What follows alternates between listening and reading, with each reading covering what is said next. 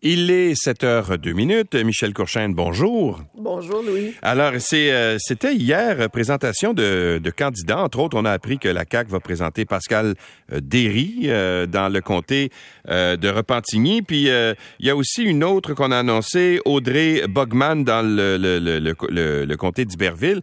Des femmes, beaucoup de femmes, Michel, ouais, dans, ouais. dans, dans, les présentations de tous les partis d'ailleurs. Hein? Oui, de tous les partis. Vraiment, euh, ça, me, ça me réjouit euh, grandement. Parce que je pense qu'on est de plus en plus convaincus que plus on a de femmes en politique, plus le, le pouvoir s'exerce différemment. Ouais.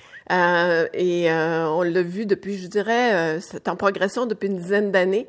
Et je pense que c'est extrêmement important. Puis je salue aussi des jeunes femmes. Et il y a un transfert de génération qui se fait en ce moment Mhm. aussi. Puis c'est bien normal parce que des gens comme moi, on, à un moment donné, il faut, faut, laisser la place à d'autres parce qu'on on, on vieillit comme tout le monde. Et, et ça, euh, on, on s'aperçoit que ces jeunes-là sont euh, très impliqués, très engagés, euh, connaissent bien leur dossier. Puis vous savez, souvent dans les, euh, la période de recrutement, qui est une période bien importante, hein, parce que les partis politiques veulent s'assurer qu'ils ont la meilleure équipe pour soutenir un programme électoral, mais surtout ouais. former un gouvernement. Et donc, euh, on, on, souvent, on a tendance, puis je, je dirais très amicalement, là, je ne veux pas heurter personne, mais souvent les journalistes euh, parlent beaucoup des candidats vedettes, puis comment c'est important d'avoir un candidat vedette. Mais moi, j'ai remarqué au cours euh, du dernier mandat, et c'est valable pour tous les partis politiques à Québec, que euh, des personnes qui n'étaient pas du tout connues, hommes, femmes, pas du tout connues, mais qui font leur place euh, et qui se démarquent assez rapidement. Les jeunes aujourd'hui ont un talent de communicateur, euh, euh, peut-être euh, qui se développe euh, justement plus jeunes. Et, et, donc, ça fait une dynamique à l'Assemblée nationale et dans les comtés, je suis convaincue aussi, leur présence. Mm-hmm. C'est un vent de fraîcheur, mais c'est surtout des gens qui apportent euh, cette capacité de, de, de de dire au public, mais aussi à leurs collègues gouvernementaux, écoutez, là, il y a des nouveaux paradigmes, il y a des nouveaux, nouvelles réalités, il y a des nouveaux enjeux, et puis il faut trouver des nouvelles solutions adaptées à tout ça.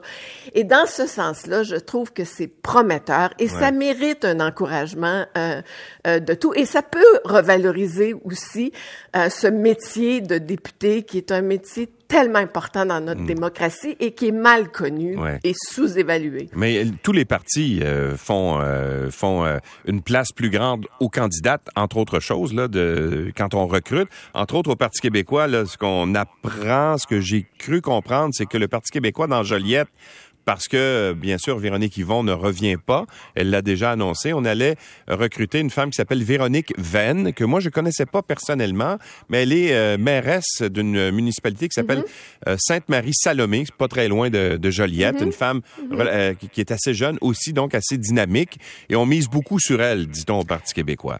Ben, c'est évident, Louis, que ce comté-là, le comté de Joliette, va être scruté à la loupe. Moi, je pense que le soir du 3 octobre, ouais. les caméras vont très certainement être là. Pourquoi? Parce que Véronique Yvon était là pendant un très bon nombre d'années et, et, honnêtement, elle a fait un travail euh, très significatif. Alors, c'est évident que euh, on va vouloir s'assurer que le Parti québécois peut conserver ce comté-là.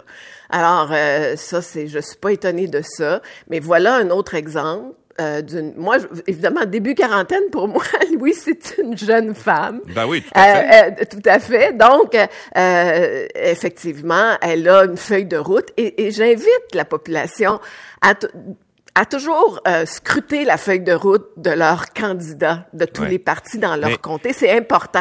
Alors, écoute, euh, bonne chance aux coureurs dans Joliette. Ça sera pas facile, honnêtement, parce mm -hmm. que...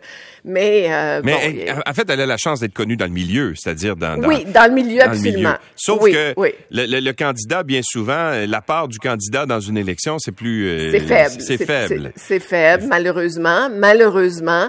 Mais il euh, faut faire attention, encore une fois, euh, si elle est, la personne est bien implantée dans son milieu, ben euh, ça peut créer un effet d'entraînement. Puis ouais. c'est comme c'est comme c'est ça là, une campagne électorale. Il faut se faire connaître, il faut vendre ses idées, il euh, faut occuper le terrain.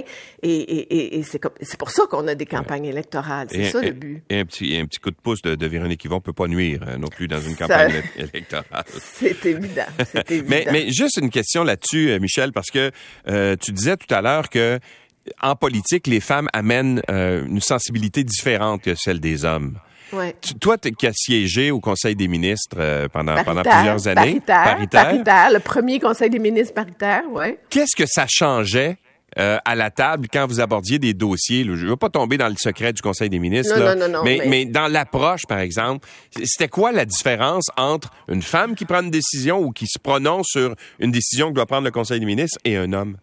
Les points de vue sont différents, c'est-à-dire que euh, euh, euh, les femmes, d'abord, habituellement, ont un souci du détail un peu plus prononcé. Et, souvent, en politique, le détail, ça fait une différence. Et, et donc, euh, la façon d'aborder les dossiers, les, les aspects retenus, les angles d'analyse, euh, le gros bon sens, c'est pas le même que celui des hommes. Les hommes, souvent, sont sont plus rapides, puis ils, ils- ils esquivent euh, ce qu'ils veulent bien esquiver. Une femme va euh, ramener, si vous voulez, la discussion euh, sur une base parfois beaucoup plus pragmatique Ouais. euh, et, et- et plus collée souvent à la réalité des populations.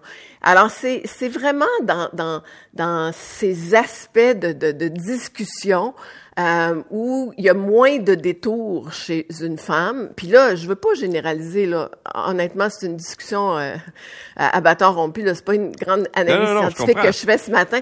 Mais euh, et, et- et on dit, et c'est évident, que souvent le côté le plus empathique, le plus euh, Ouais. euh, sensible est l'homme. Et, et d'ailleurs, je, je, je termine en disant, remarquez que toutes les commissions parlementaires transpartisanes ont été euh, occupées majoritairement par des femmes, souvent sur des enjeux sociaux comme la violence conjugale, les agressions Ouais. sexuelles, etc. Mais mourir dans la dignité euh, Ben, aussi un c'est bon Véronique. Yvon, hein, Oui, mais qui est- c'est c'est majoritairement des femmes qui Ouais. se retrouvent sur ces commissions-là.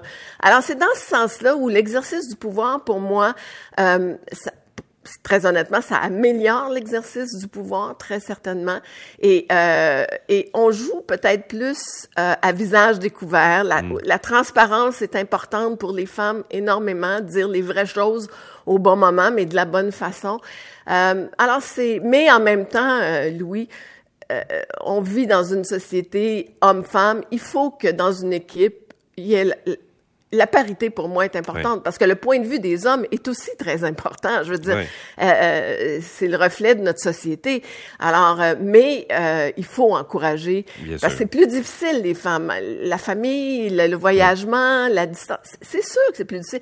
Mais moi, je suis une de celles qui peut témoigner qu'avec même des enfants, puis là, de plus en plus, on le voit, c'est possible de le faire, mais il faut Mais- améliorer la conciliation travail-famille Ben, à l'Assemblée nationale. Michel, écoute, l'Assemblée qui adopte les lois, par exemple, sur euh, la création des places en garderie, etc., il n'y a pas de CPE à l'Assemblée Ben nationale. Ben, Il y a il il a-. Il n'y aucune facilité. Non, non, je sais, mais Ouais. il y a aucun, en ce Ouais. moment, là, il n'y a Ouais. aucune facilité pour les femmes qui ont des enfants en bas âge, qui voudraient faire de la politique, qui arrivent au Parlement, là. Il y a aucun, il y a- on leur offre aucun service pour, pour les aider.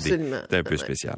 Ah, faut créer, cré- faut régler ça. Ben oui, exactement. En quelques, en quelques secondes, Michel, comment t'as trouvé le slogan du Oh Parti là là. conservateur hier? Parce que, bon, évidemment, on fait référence à Jean Lesage et Maître chez nous en 1962. Éric Duhem qui arrive avec un message à peu près semblable, c'est libre chez nous.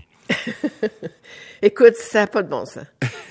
Euh, écoute, ah, non seulement ça, Éric Diem dit je veux, euh, je, je suis, je m'inspire de la bonne volonté des pères de la Révolution tranquille. Ouais. Mais attention, la Révolution tranquille, c'était les grands projets de société, la création du ministère de l'Éducation, la nationalisation de l'électricité, c'était le, c'était le, le collectif, c'était le souci d'améliorer euh, les conditions de vie de l'ensemble de la société. Éric Duhem, pour lui, la liberté, c'est la liberté id- individuelle. Je fais ce que je veux quand je veux. Le je, me, moi. On est à des années-lumière de la Révolution tranquille à ce moment-là. On, on baisse les impôts, plus de subventions aux entreprises, oui aux hydrocarbures, puis euh, on- j'en pense, puis là, on va aller au privé ou au public quand on va avoir des services de santé. Euh, euh, alors lui pense que ce mot liberté va lui procurer des votes. Il y a des gens effectivement dans la droite qui de plus en plus veulent rien savoir du gouvernement, puis disent ben moi je veux je veux faire, regarde pas de masque, pas de vaccin, je fais ce que je veux comme je veux. Mais ça, honnêtement, euh, depuis justement Jean Lesage, euh, cette liberté euh, collective, c'est celle qui défend les égalités, qui, qui, veut accroître les égalités dans notre société et qui fait en sorte qu'on défend aussi des principes de justice sociale. Et ça, c'est le rôle de l'État. Et c'est le rôle de l'État. Et dans ce sens-là, je vous le dis, là, Jean Lesage, Lévesque, Jacques Parizeau, Paul Gérin joie, là, ça doit tout se retourner dans leur tombe là, ce matin, là, puis dire, voyons donc, là, on est, on est à des années-lumière de, l'esprit. Et, c'est une très mauvaise euh, comparaison, puis ça fait un peu copier-coller. Voilà. Michel Courchaine, merci. à demain. Merci, bonne journée. Sur Métropolitaine, qu'est-ce qui se passe?